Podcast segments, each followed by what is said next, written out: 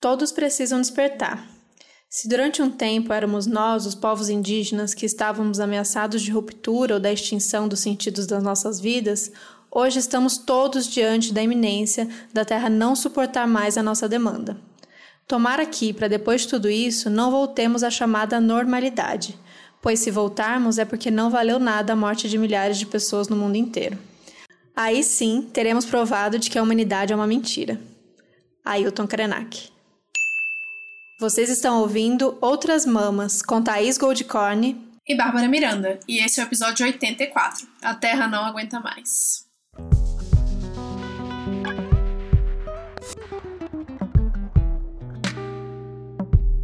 E aí que há umas duas semanas atrás, a gente chegou no dia de sobrecarga da Terra, ou Overshoot Day, como é que tá a hashtag aí no Twitter. Foi dia 22 de agosto e é o momento de 2020 que nós passamos a demandar mais recursos naturais dos serviços ecossistêmicos da, do que a Terra é capaz de regenerar em um ano.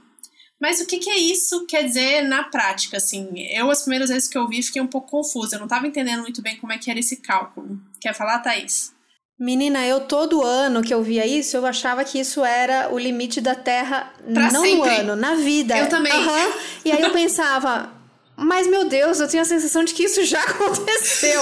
e aí agora eu entendi, Sim. entendi que todo ano, esse cálculo é feito todo ano e essa data é calculada desde 1961. Mas a partir de 2000, 2006 que começou uma campanha mesmo para falar sobre isso.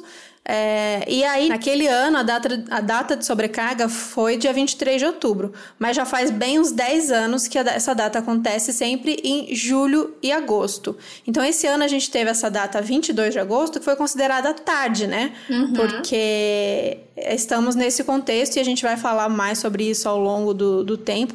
E a gente quer entender o que, que isso quer dizer, né? Então, todo ano, os cientistas calculam essa, essa data de o nosso impacto na Terra. Então, como a gente consome, consumo de novos produtos, o lixo que a gente produz, a gente já falou um pouco sobre isso ali no episódio 46 com a Aline Matuja, é, a queima de combustíveis fósseis, é, ou seja, tudo que a gente demanda, tudo que a gente utiliza da Terra, comparado à velocidade de recuperação dos sistemas da natureza que ele pode conseguir fazer.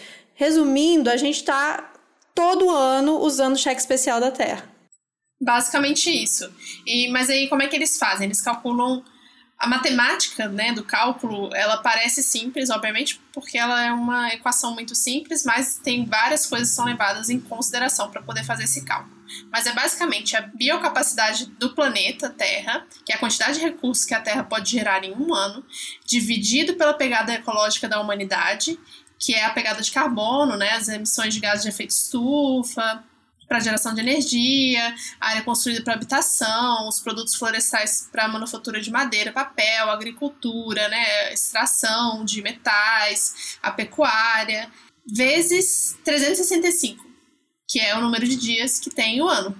E aí esse cálculo, o número que dá, vai ser o número né, do dia de sobrecarga da Terra. E todo ano os cientistas fazem esse cálculo, e esse ano foi dia 22 de agosto. Ano passado foi dia 19 de julho, né, que a gente pesquisou, acho que foi 29. isso. Ou 29 de julho. 29 de julho. Então foram três semanas que a gente meio que ganhou aí, por conta, na verdade, do coronavírus. Porque as primeiras semanas que o coronavírus estava ali, principalmente na China, devastando tudo, né, todas as pessoas, atingindo a população chinesa principalmente, as fábricas pararam e a gente está lidando com um dos maiores produtores de muita coisa, né? Aliás, basicamente todos os produtos que a gente vê hoje em dia que são made in China é, tiveram que parar aí uma, duas semanas e isso deu um, uma, uma freada nessa data só por essa pequena pausa a gente conseguiu meio que ganhar essas três semanas, mas isso não quer dizer que estamos salvos e que tudo deu, deu certo e que né, muita gente compartilhou aqueles vídeos dos golfinhos em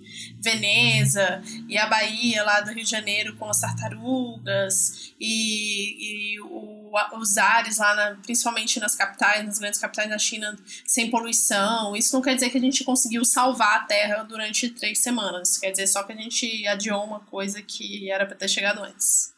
Exato, é legal que você pontuou isso da China. É importante a gente lembrar que a China está ali entre os grandes né, é, poluentes e consumidores dessa, produtores e consumidores dessa demanda, chamando, né, para quem, quem ainda vê a natureza como recurso, mas que aí o grande campeão lidera, liderando esse pódio, obviamente, é os Estados Unidos da uhum. América.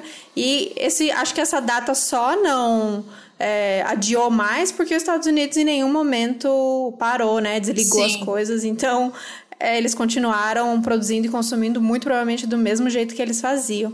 Então, essa, essa lógica, esse pensamento simplista de que Ai, olha, a pandemia veio para dar um respiro para a Terra. A não ser que a gente esteja falando em passar por uma pandemia, uma nova pandemia todo ano, hum. né? E não, eu acredito que não é isso que ninguém em sã consciência quer. Então, essa baixa, essa, essas duas semanas aí que a gente ganhou, não representam nada. A gente precisa fazer, é, a gente precisa dessa redução dessa data, a gente precisa caber essa conta num, num, num planeta, né? Num, num, consumo num ano num planeta. Uhum. A gente precisa de muita coisa, mas enfim, acho que o nosso objetivo é, imediato agora é guardar essa data para que a gente consiga pelo menos consumir um planeta no Por ano, ano, e não essa conta maluca que a gente tá, que é consumindo. Quanto tá dando isso? 1,6 planetas, sei lá. É, 1,6 planetas ao ano. E a gente tem que lembrar que é isso, é todo ano, né? Todo ano vira isso, então não quer. É, por mais que tenha esse processo, porque a natureza é maravilhosa e tem muita coisa que ela, que ela se regenera, não é que ela dá um planeta novo pra gente é, consumir no, no, ano seguinte. Essas marcas vão ficando, então a gente tem aí todas as consequências que a gente conhece, que a gente fala aqui, desses desastres ambientais, a questão do aquecimento global, por mais que a gente esteja vivendo um, um momento forte nesse país de negacionismo climático, mas a gente sabe que isso está acontecendo, então a gente vai carregando essas cicatrizes ao longo do ano até não sei quando, até hoje a gente realmente conseguir reverter isso ou o planeta não aguentar mais. Uhum. Porque para pra pensar, essa coisa de começar tudo de novo, cálculo começa tudo de novo todo ano, é só uma ilusão para a gente ficar se sentindo menos pior, na verdade, né? Porque com o crescimento populacional, é com todos os incentivos que tem para que todo mundo tenha um padrão de consumo como de um de um estadunidense, né, ou de um europeu que tem bastante dinheiro, é, com toda essa referência que a gente tem no capitalismo do que é qualidade de vida, do que é um, um estilo de vida legal, a tendência é essa data ser cada vez mais cedo e a gente não pode esperar que ela chegue no dia 1 de janeiro e a gente simplesmente morrer mais rápido, né? Daí vem Ailton Krenak com a, a, fala dele, que virou livro, que é o Ideias para Adiar o Fim do Mundo, né? Quem acompanha a gente já imagina esse nosso posicionamento, a gente realmente acredita que essas, esses tipos de ferramenta, como esse cálculo, é, essa calculadora, a gente vai falar disso mais para frente, como, como chegaram nisso e tal, e como você pode fazer para entender isso, é, a gente acha isso mega importante para a gente trazer o debate, para a gente entender a urgência dessa problemática, mas que nesse podcast a gente não acredita nesse tipo de. É, de solução superficial em que você mude pequenas, é, faça pequenos ajustes e que a gente vai resolver uma questão que é tão gigante. Então a gente vai falar sim dessa, dessa data e vai falar dessa, de tudo que está envolvendo isso, mas como um debate, como a importância da gente olhar para essa, essa data é, e pensar o que, que a gente está fazendo e o que, que a gente pode fazer. Mais do que olhar para isso e pensar, ah, estamos consumindo é, 1,6 planeta, ah, é, recursos que a natureza não dá. Se a gente reduzir um pouquinho, aí a gente melhora, né? Não são essas medidas, assim, que a gente acredita e a gente sabe que nem vocês. Então, é, isso serve para a gente ficar alerta, serve para a gente pensar em ações já, porque a gente não tem como esperar, né? Já estamos em todos os limites, é importante a gente lembrar disso, principalmente, né? Como eu falei, nesse momento de, desse negacionismo climático maluco. E a gente vai falar sobre isso, sobre o, quais são essas ações, ações individuais, mas mais do que isso, quais são as grandes problemáticas disso e a gente reverter esse olhar, de olhar a natureza como recurso e pensar como a gente consegue, pelo menos, baixar achar ou, ou pautar alguma dessas questões mais graves. Aonde estão, né? Onde estão os buracos mais fundos dessa história que faz essa data ser tão cedo? É, como a Thaís falou, a campanha ela foi lançada em 2006 por um cara chamado Andrew Sims, que ele é de uma fundação que chama New Economics Foundation, que tem essa parceria com o Global Footprint Network, que é quem faz esse cálculo todos os anos. E ele colocou isso, ele já fazia esse cálculo desde 1961 e ele colocou isso como campanha desde 2006, exatamente para trazer essa conscientização para as pessoas. mas não uma conscienciação para as pessoas, para a gente só pensar na questão individual, da culpa, né? Tipo, a partir de agora, então, eu, a partir do dia de sobrecarga da Terra, eu não vou consumir absolutamente mais nada que cause impacto no meio ambiente. Não é isso. Individualmente a gente fazer isso, mas para que a gente tenha noção do que está acontecendo por trás das, de quem realmente detona com o mundo, não é mesmo? E poder fazer pressão com relação a isso, né? Mas todos esses sites que falam sobre isso, se você entrar no Global Footprint Network, se você entrar no site da WWF, todas essas ONGs que falam sobre isso, sempre vão mostrar uma calculadorazinha para você calcular a sua pegada ecológica individual, né? E tanto eu quanto a Thais fizemos os testes das calculadoras e é uma loucura, porque assim, são muitas variáveis. E nem todas elas contemplam todas as opções possíveis. E aí varia muito de ano para ano, se a gente está trabalhando, se a gente fora de casa, se a gente não está trabalhando fora de casa, se, né, com quantas pessoas a gente está dividindo a casa. Mas fizemos, fizemos o teste. E aconselho também que as pessoas façam porque é divertido. Eu gosto desses testes.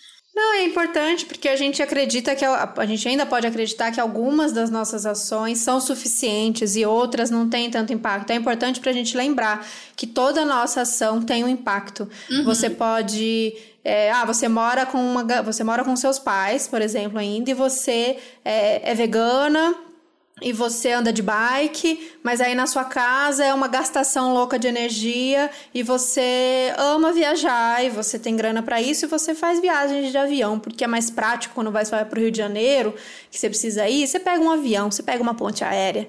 Sabe essas coisas que a gente tem que ter esse olhar. É, e, uhum. de novo, a Babi já falou isso, não é do tipo, meu Deus, nunca mais eu vou entrar no avião. Aí vai do, do que, da necessidade, da consciência, da vontade, da, da realidade de cada um, né? Ou eu, eu, ah, eu me sinto super culpada porque eu tenho um carro e todo mundo tá falando que, é, que, né, que tá mudando essa questão para andar de bike, mas para onde eu trabalho eu preciso do carro, facilita a minha vida vai da sua escolha e consciência, mas a gente faz essa pauta isso e essa calculadora ajuda nisso para você entender ali da sua realidade, do seu dia a dia, onde que tá pegando o quê. A gente já vai dar o spoiler que se você é vegana, você já está arrasando muito, mas, como a gente falou no, no, outro episódio, o veganismo não é tudo. Não é tudo.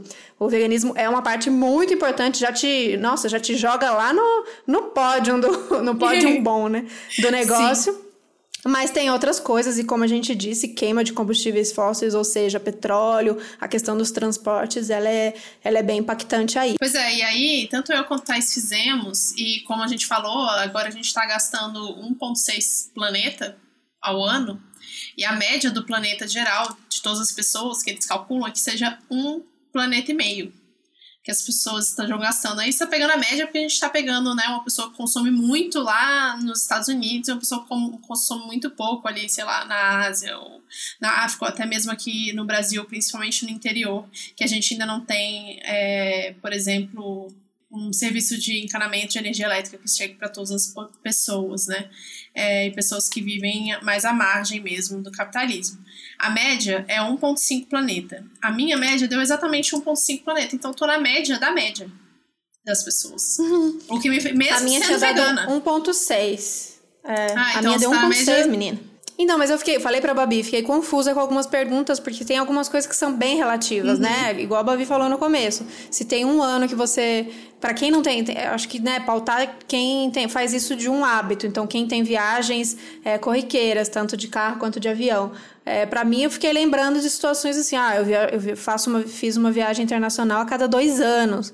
E aí, a conta o ano que eu fui e o ano que eu não fui. Besteira, né? Cabeça de quem não sabe responder um negócio certo e fica brisando e viajando e lembrando. Ou coisas da... É, gatilho, né? Meu Deus, viagem de avião, que saudade. Mas, enfim, é bom pra gente ter essas noções, mas a gente começa a brisar em alguns detalhes. Essa coisa da, da casa, né? Pra quem mora é, de aluguel no apartamento, a gente não tem muitas noções, né? Óbvio que o ideal seria a gente bioconstruir uma casa ecológica que aproveite a iluminação natural e todas essas questões de é, eletricidade, encanamento. Mas para quem mora a realidade num centro urbano, num apartamento alugado, numa casa alugada, a gente talvez nem saiba responder algumas perguntas, né? Sim. Mas, enfim, é isso. Tem a, a, parte da construção da casa também, né? Essa coisa do, da construção civil é uma fonte aí alta da gente gastar planetinhas. Sim, e aí tem uma diferença muito boa que eu gostei de fazer o, o site do WWF, que foi a parte de consumo no site da WWF, a calculadora ela pergunta consumo, tipo, quantas vezes por ano você compra, ou tipo, quantos reais, sei lá, você gasta comprando eletrônicos, móveis novos, tipo, quanto você troca de, de imobiliário, de coisas para casa, de eletrônicos, tipo, só quando quebra? Não, como é? Sabe, isso é muito legal também, porque a gente não tem muita noção, né? Eu não sou uma pessoa que troca de eletrônico nunca, tem que se espatifar no chão, quebrar nunca mais conseguir funcionar para poder trocar. Mas tem gente que troca de dois em dois anos. Então, assim, essa pessoa tem uma pegada muito maior que a minha, com certeza, né? Mas aí são inúmeras variáveis. Mas tudo isso para dizer que algumas das soluções individuais que são apresentadas, né, quando você termina de fazer esse cálculo nessas calculadoras, são várias coisas que a gente já falou aqui no podcast, na verdade, né? Que é diminuir ou parar completamente, pra gente é sempre parar completamente de consumir os produtos de origem animal, consumir localmente os produtos alimentícios sem veneno e agroecológicos ou de permacultura, não comprar muito alimento industrializado que venha com muita embalagem, tipo delivery, é, destinar corretamente os resíduos sólidos para reciclagem, os resíduos orgânicos vai para compostagem consumir responsavelmente, né? Tipo, pensar 50 vezes antes de comprar uma coisa nova e compartilhar mais os objetos, que a gente tem pouco esse hábito de compartilhar, né? Tem várias coisas que a gente não precisa ter, tipo uma furadeira. Esses dias eu precisei de furadeira, e fui pegar e sempre, sempre vem uma pessoa perguntar, mas por que você não compra uma pra você? É tão barato. E você fala, eu não preciso. Eu preciso da furadeira uma vez por ano. Pra que, que eu vou ter uma furadeira? Além do transporte, né? Como a já falou, transporte público compartilhado é muito melhor do que um transporte particular. Se todo mundo fizer isso, massa, parabéns, nota 10. Todo mundo tá de parabéns e é uma coisa muito legal, mostra que as pessoas estão se importando com o planeta, com a humanidade, mas a gente sabe que isso não é o suficiente. É, a gente tem sempre que tomar cuidado com esse discurso, que eu fico pensando com como tá chegando essa mensagem e quem tá recebendo essa mensagem. A gente sabe que os outros members são pessoas muito conscientes e tentam fazer o máximo que dá para fazer diante da sua realidade. Então, a maioria dos nossos ouvintes é, são veganas ou vegetarianas ou pensam sobre isso. A gente fez pesquisa e a gente ama e agradece quando vocês respondem a pesquisa, porque para a gente é muito importante é, saber com quem a gente está falando. A gente sabe que os episódios, eles são. É, muitas vezes tem um público né, só para aquele episódio, porque chamou atenção pelo tema, ou porque alguém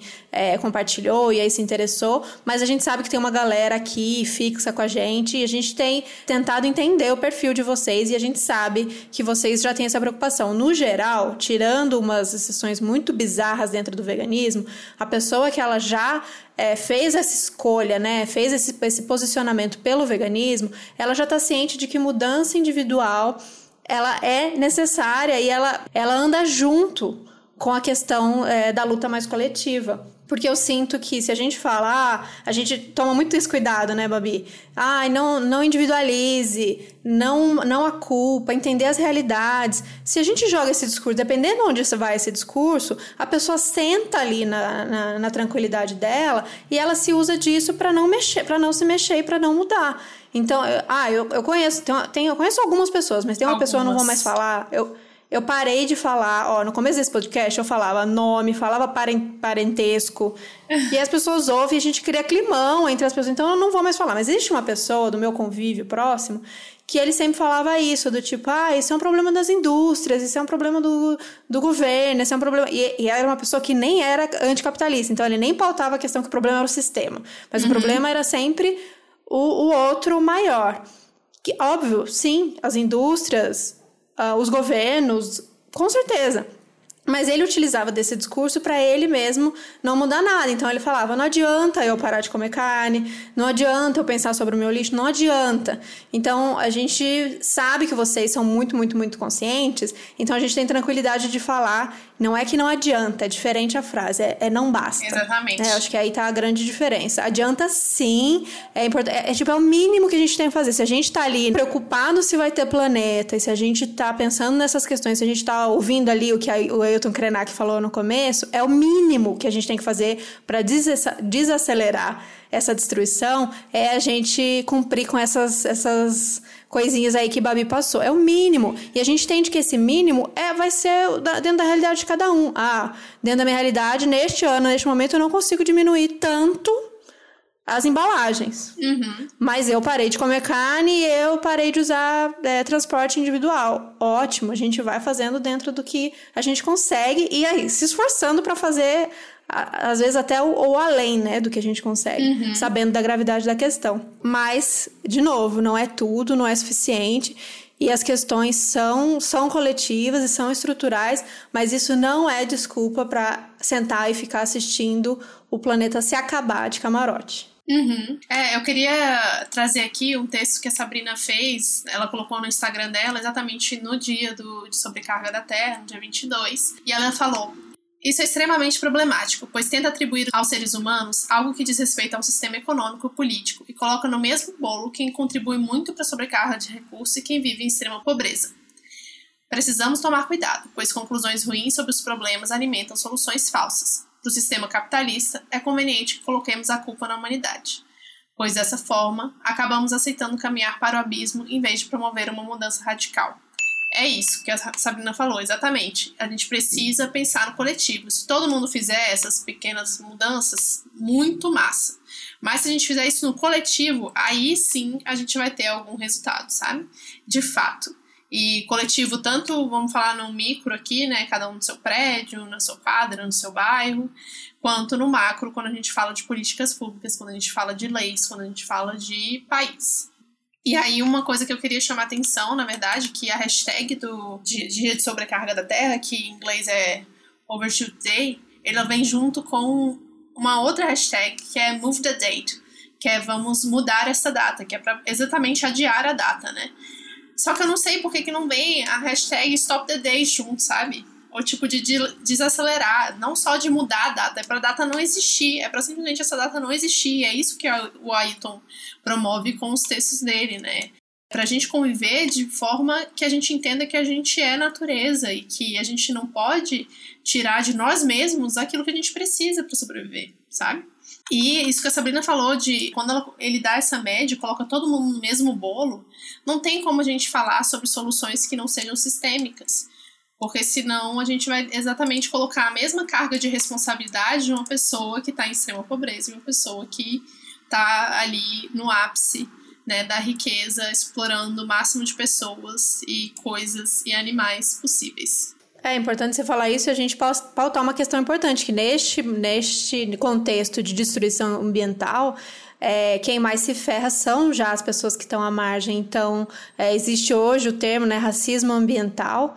A gente pode indicar leituras para vocês e não é por acaso, né? Essa, como, como a gente se organiza nessa sociedade, obviamente essa, essa destruição do meio ambiente, essa destruição dos ecossistemas vai afetar mais quem já é afetado por essas desigualdades, essas é, hierarquias e opressões dentro desse sistema capitalista. Então, nós do sul global, população indígena, nativa, ribeirinha, quilombola, negros e negras, mulheres, que aí a gente já falou sobre essa relação entre as mulheres, como elas seguram a onda numa questão de desastre ambiental ou de as questões ecológicas. É, então é importante a gente sempre olhar, né, nessa quando esse discurso do ai, vamos consumir menos, vamos é, adiar essa data, se esse discurso não é um discurso ecocapitalista, ou seja, vamos, vamos melhorar aqui a situação também querer. Ninguém quer, ah, eu sou contra o, o planeta ficar vivo, eu quero o planeta morto. Né? Óbvio que na, nas entrelinhas o Salles e o Bolsonaro falam isso, e querem isso, talvez mas não é um discurso que a pessoa vai falar, né, abertamente no geral, principalmente se você está ligado a essas ONGs ou se você é de uma organização. Então você vai pintar, né, dizendo que você quer sim melhoras, você quer, sei lá, um ar mais puro, você quer os ecossistemas vivos e bonitos, você quer os animais vivos, você quer um céu limpo. Mas você quer destruir o sistema? Você quer superar o capitalismo? Muitas vezes não. Então essa relação entender que essa destruição ela tem caminhado junto, ou ela é uma causa e consequência do capitalismo, é importante a gente pautar isso no discurso para não ser confundido com esse discurso que é bem superficial, que bota umas plantinhas em volta e tá tranquilo, porque a gente sabe que não soluciona, né? Uhum. Que não resolve ou resolve para quem já tá muito bem, né? Você deixa a área mais verde, mais bonita para quem já tá tranquilo, para quem tá às margens, para quem tá ferrado, para quem já não tem a crise hídrica, é, todas essas questões, é, não chega, o discurso não chega. Então, quando eu fiquei pensando nessa questão, quando a Babi falou dessa diferença, né, das questões das mudanças individuais e coletivas, é, tem algumas mudanças que são individuais, mas que elas impactam no coletivo. E se ela é pensada de maneira coletiva, ela trabalha para isso também. Por exemplo, é, quando a gente fala em consumir produtos sem veneno, e o Thiago falou exatamente isso no último vídeo dele, que é alguma coisa para combater o agronegócio, alguma coisa assim, vou colocar para vocês também.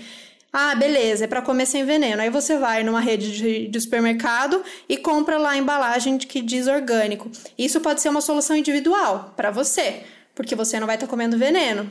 Mas é uma solução coletiva ou você tá, ainda está servindo a um sistema que é o supermercado, que tem as distâncias é, longas, como a Lenara e Cris Maimone já explicaram aqui pra gente, que está favorecendo um grande produtor, provavelmente, que pode ser que venha da monocultura. Então, é o consumo de alimentos sem veneno, é o consumo de orgânicos, mas aliado à luta do campo, à luta da reforma agrária. Então, já que você vai consumir, é, vamos consumir de cooperativas que sejam ligadas ao MST, por exemplo. Então, você pode consumir no armazém do campo ou diretamente do produtor encontrar esquemas de cestas, de CSAs, ou é, como a gente já falou algumas vezes aqui, né? Babi em São Paulo tinha um contato direto com o produtor dela. Eu já vou nas cooperativas, por exemplo, que é um caminho mais curto.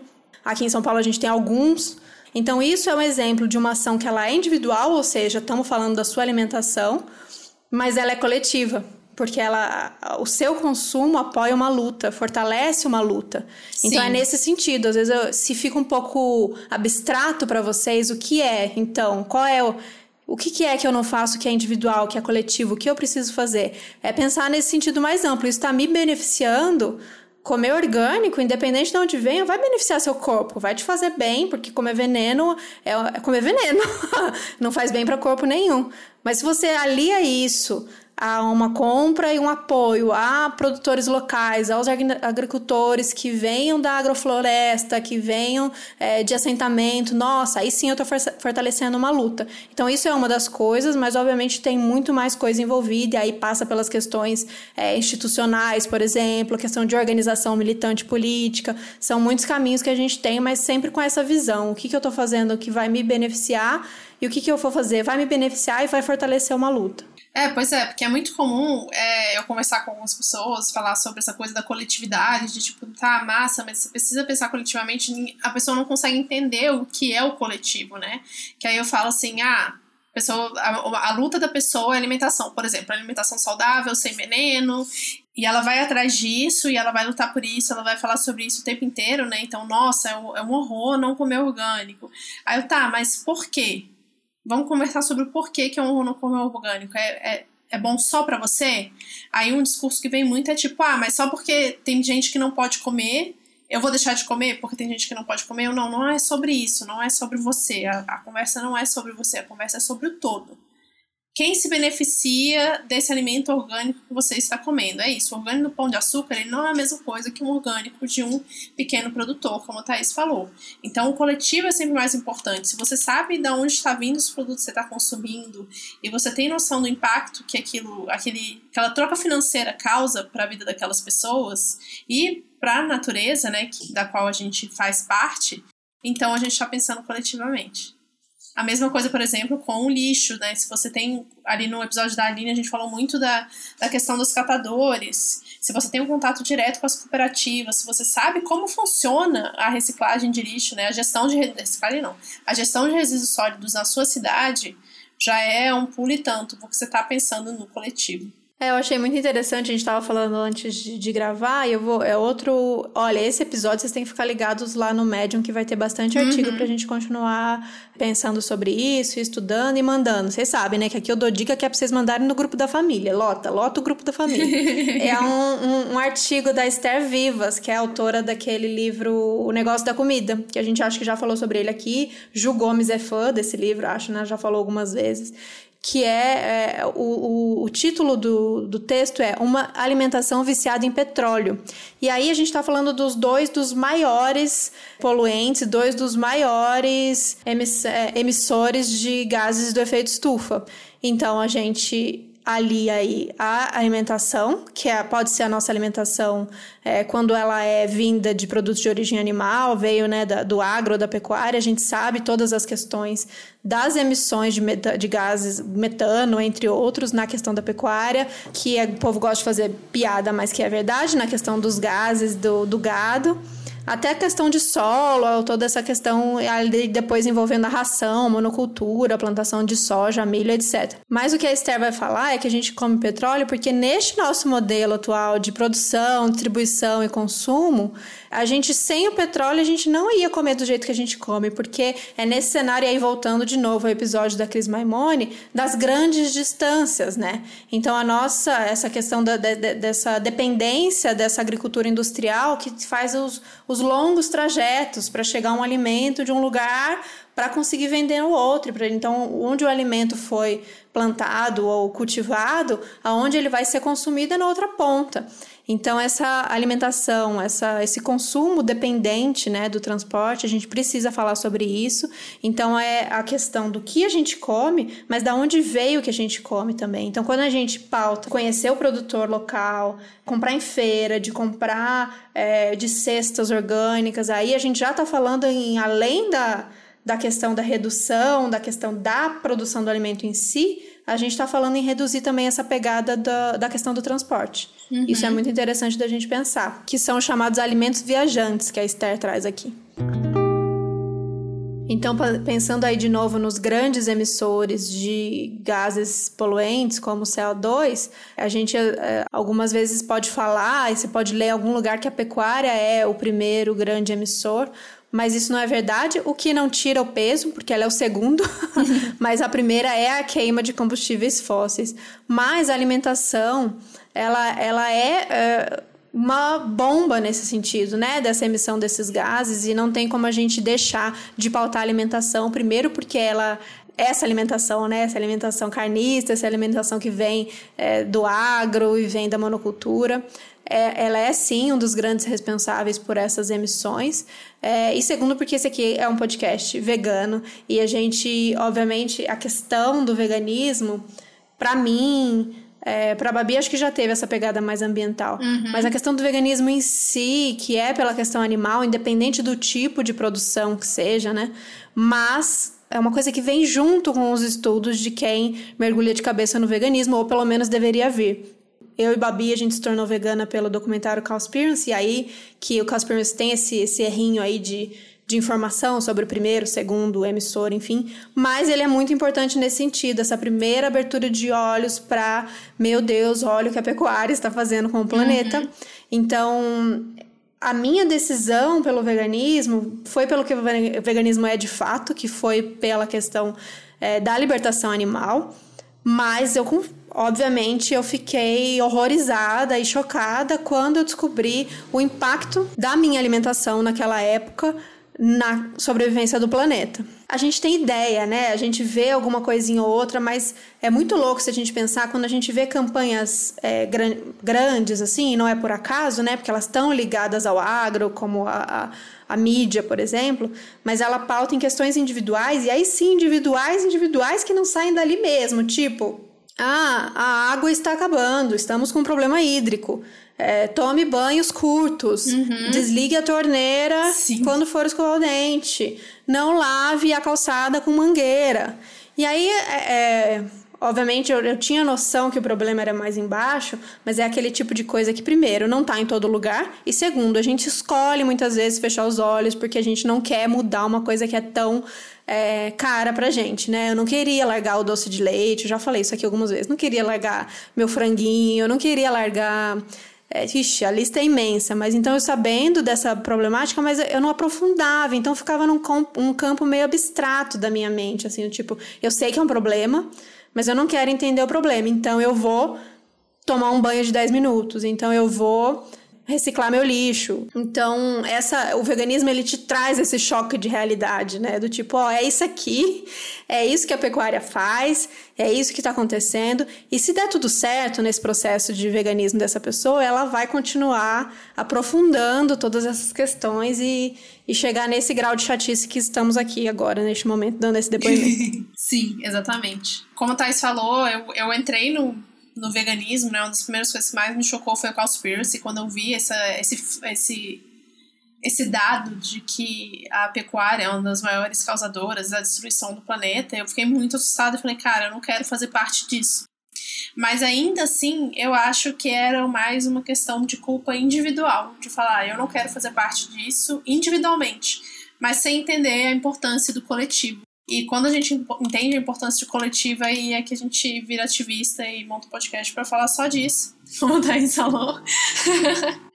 Porque a gente não quer ficar sozinho com essa culpa, gente. É muito difícil, né, de, de ver o planeta se acabando e falar, cara, preciso fazer alguma coisa a respeito. Se é o podcast que, é o, que a gente conseguia fazer na época e estamos fazendo agora, é isso que a gente vai fazer, além de outras coisas, obviamente, né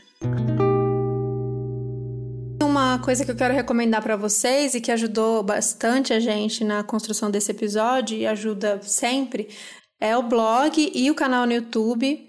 O que, você, o que você faria se soubesse o que eu sei? Entre vários textos e vídeos que o Alexandre tem, é um muito interessante que eu vou colocar para vocês é a questão da que ele traz a questão da nossa dieta, a questão da, da nossa alimentação como a outra bomba de, bomba de carbono que ele chama. É um texto antigo, mas que me ajudou bastante. Tem gráficos, é, informações bem preciosas para a gente entender essa questão dos gases poluentes. Então, ele traz o metano e outros gases que, para quem é de humanas e para quem não lembra muito dessas aulas de biologia, é, é interessante da gente lembrar, até porque com essas informações é, a gente consegue argumentar, né? Óbvio que você não precisa lá ser um, entender que tem o metano, o óxido nitroso e elocarboneto, o hexafluoreto, ele traz todas essas questões.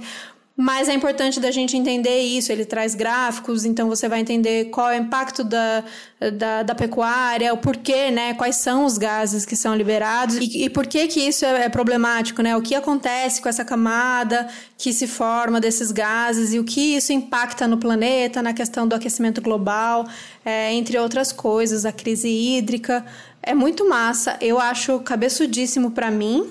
É, eu aposto em vocês como pessoas mais espertinhas para conseguirem decifrar. Mas o canal no YouTube, por exemplo, é super acessível. Eu acho que vocês vão conseguir. Uhum. Quem não conhece ainda, né? Para quem não gosta, eu acho que vocês vão gostar sobre essa questão é, planetária, ecológica. Tem uns vídeos recentes de argumentos contra os negacionistas que é importante também você mandar lá no grupo de família, que ah, os negacionistas eles estavam escondidos e agora com Salles, com Bolsonaro, eles estão orgulhosos das besteiras que eles falam, eles não têm mais vergonha de ser as, as, as aberrações que eles são. Então, é importante a gente saber argumentar, porque na hora da sua raiva, né? Quando a gente ouve uma grande besteira, uhum. que você sabe que é um absurdo. Ah, não existe aquecimento global porque, tá vendo? Fez um dia mó frio, sei lá, qualquer besteira dessa. A gente sente tanta raiva, é tão absurdo uma coisa dessa, que às vezes a gente paralisa e não consegue ir para o argumento. Óbvio, né? Ninguém é obrigado a discutir com uma porta, mas se for uma pessoa que você acredita que é ignorância, que você pode trazer uma luz ali, é importante a gente ter algum desses argumentos para trazer nessa hora, e os vídeos do Alexandre ajudam bastante nisso. Sim, eu gostei muito também. Eu só vi depois que você mandou, né? Mas eu achei bem legal e bem didático, na verdade, né? Sim. Muito fácil de entender tudo que ele explica. Sem precisar saber esses nomes complexos de química todos que a gente deixou lá no ensino médio. Bom, e aí a Sabrina fez um vídeo muito legal sobre o Green New Deal, que é o novo acordo verde, que é basicamente uma série de propostas econômicas para ajudar a combater as alterações climáticas e a desigualdade econômica, né? evitar principalmente que a Terra aqueça mais do que o tanto que eles estavam prevendo que seria adequado para a Terra aquecer, porque a gente está nessa coisa do aquecimento global. E tem muitas críticas, obviamente, ao Green Deal, principalmente da esquerda, porque são medidas econômicas que, obviamente, são reformistas e não são revolucionárias. Mas, ao mesmo tempo, é muito importante, porque são medidas dentro dos Estados Unidos, que são os maiores destruidores do planeta. E a Sabrina vai explicar nesse vídeo por que, que é importante pressionar para que isso passe? Porque isso, óbvio, não é o mundo ideal, não é aquilo que a gente quer, é um reformismo, mas já é um passo muito grande para talvez conseguir alguma coisa melhor depois e para parar algumas coisas que os Estados Unidos fazem que são muito ruins para o planeta. E fazer pressão para que um país como os Estados Unidos faça um New Deal é também fazer pressão para que outros países façam, né? Isso que a Europa fez agora com o Acordo Verde Europeu. Óbvio, sabemos os interesses da Europa em fazer isso, eles colocam como santos no rolê, enquanto continuam explorando a gente aqui na América do Sul. Mas, no Acordo Verde Europeu, eles colocaram eles como a Europa neutros em termos de clima. Até 2050 eles querem cortar todas as emissões de gás de efeito estufa, ou pelo menos anular, né, até 2030, desculpa, anular essa, equalizar essa equação aí do quanto que a Terra consegue aguentar e o quanto que eles estão emitindo. É, incentiva a economia circular, aí vem as questões econômicas, né, economia circular, que seja uma coisa mais sustentável, que haja mais troca do que somente uma produção, é, que seja uma, uma produção limpa, né, de, de novos produtos, questão de reformas e renovações, porque tem uma questão muito de eu acho que principalmente aqui no Brasil a gente consegue ver muito isso, de prédios inteiros que não são renovados e não são consertados quando tem que ser consertados, de repente é abandonado porque ninguém mais quer comprar e aí desaba. Várias histórias disso aqui no Brasil, né? E lá eles têm um plano de renovação dos edifícios para que isso não aconteça, para que sempre tenha o edifício sempre seja usado, né? Então, mais renovação e menos construção, poluição zero, tanto a parte de água quanto a parte de ar, uma preocupação com ecossistemas e biodiversidade, com incentivo a produtos agrícolas livres de desmatamento, que aí vem junto o que eles chamam de estratégia farm to fork, que é comprar diretamente do produtor, olha só que coisa. E a questão do transporte, para exatamente colocar os transportes públicos e incentivo para transportes elétricos também no âmbito individual. Tudo isso com incentivo financeiro, obviamente, né? Então você vai, vai ser é, um lobby do bem para que essas coisas aconteçam e toda a pressão externa das relações externas para que outros países façam exatamente a mesma coisa que eles para ampliar essa fronteira verde que eles chamam, né? Muitas controvérsias com relação a esse Green New Deal, com esse Acordo Verde Europeu também, mas é o que a gente tem para hoje. é o que dá para fazer hoje em termos de políticas com relação a isso. E eu acho que é muito importante. Então, tudo isso para falar que são muito importantes essas medidas governamentais, esses acordos que os governos fazem e que a gente, como população, tem que fazer pressão para que isso aconteça, assinando petições, votando nas pessoas certas, não é mesmo? Temos eleições é, municipais daqui a pouco votando nas pessoas que estão pautando essas questões ambientais como, como rumo mesmo das campanhas. É, nesse caso, como a Sabrina disse, né, mesmo sabendo dos limites dessas propostas, a gente precisa parar. A gente precisa parar essas emissões, a gente precisa parar essas explorações, essas destruições. Então, não que essas medidas vão solucionar o problema, mas a gente precisa se aliar a elas nesse momento para que a gente consiga parar essa máquina de destruição, ou talvez não parar, mas é, segurar um pouco. E aí, a partir daí, a gente continua fazendo o nosso trabalho ecossocialista que a gente acredita, porque essas propostas, elas obviamente não são, não são ecossocialistas, elas não miram para isso mas são propostas que, dentro dessas, dessas medidas, podem ter coisas que é, colaborem muito com a nossa luta de manter um planeta ainda né, existente aqui e de manter condições mínimas para que as pessoas ainda consigam viver nos espaços que a gente tem alimento, que a gente tenha água. É, então a gente não consegue, a gente pensa, né? Eu acho que a gente fica pensando é, em revolução, a gente fica pensando em propor um outro tipo de mundo, e é muito difícil ter essa imaginação política, né? Tem aquele vídeo maravilhoso da Rita Von Hunt sobre imaginação política. Uhum. É muito difícil, neste momento, a gente exercitar essa imaginação política. É, se a gente está num contexto, por exemplo, de Brasil, Bolsonaro e Salles, se a gente está num contexto de Trump, é, é, é, realmente difícil. É um exercício assim que eu, eu tento fazer diariamente e, e, muitas vezes eu falho, porque é, parece que não é possível a gente acreditar ou a gente pautar todas essas questões A gente faz, a gente fala, a gente lê, e aí Bolsonaro vai lá e libera mais não sei quantos agrotóxicos. Aí Bolsonaro vai lá e tira é, o direito ao auxílio para os trabalhadores rurais. Daí Bolsonaro vai lá e deixa queimar a Amazônia. Então é, é, é muito complicado, a gente sabe disso. Então a gente tem que frear de alguma maneira dentro desses limites, não é fazendo acordo com é, capitalista, não é nada disso, não é capitalismo, não é capitalismo verde mas é entender onde é que a gente consegue parar isso um pouco, uhum. né? Pra gente conseguir é, ter um, um, lugar pra gente pautar as nossas coisas e fazer a revolução. Porque senão, meu, não vai uhum. sobrar nada aqui, não vai sobrar nós, não vai sobrar coisa nenhuma pra gente pensar num futuro possível. É isso. Então, resumindo, o importante nesse momento é descarbonizar. Então, essas ações propõem isso e a gente continua com o nosso trabalho individual, coletivo, é, pautando o que tem que pautar, enquanto a gente descarboniza, porque o que não dá é para a gente propor um novo planeta num planeta devastado. Então é isso, minha gente. Com essa mensagem final, a gente agradece vocês mais uma vez pela companhia até aqui. É, e sabemos que não tá fácil, vocês segurem a onda aí de vocês, é, fiquem juntos, conversem, participem do nosso grupo do Telegram, porque lá a gente não fala muito, a gente, tô dizendo toda a galera, né? Mas rola um apoio legal, um incentivo legal. Inclusive, vocês viram o que tá rolando agora? Eu dei ideia, a galera já abraçou e já fez. É tipo uma grande planilha ali de indicações de profissionais. Então, você pode se indicar, tipo, ah, eu sou fisioterapeuta e tal. Ou indicar um profissional que você foi, que você gostou muito, tipo uma nutricionista, que é uma coisa que a gente tá sempre buscando, né? Então, isso tá rolando lá e tá sendo, tá acontecendo independente, né, da gente. Isso, é, como é que chama isso? Cada um lá é, compartilha. Como é que chama isso? Da planilha aberta, compartilhada? Enfim, esqueci o nome. B12, pelo amor de Deus. É, então, nosso grupo tá muito legal. Quem quiser part participar, vocês entram lá no Telegram e busca pelo, pelo nominho lá, chat.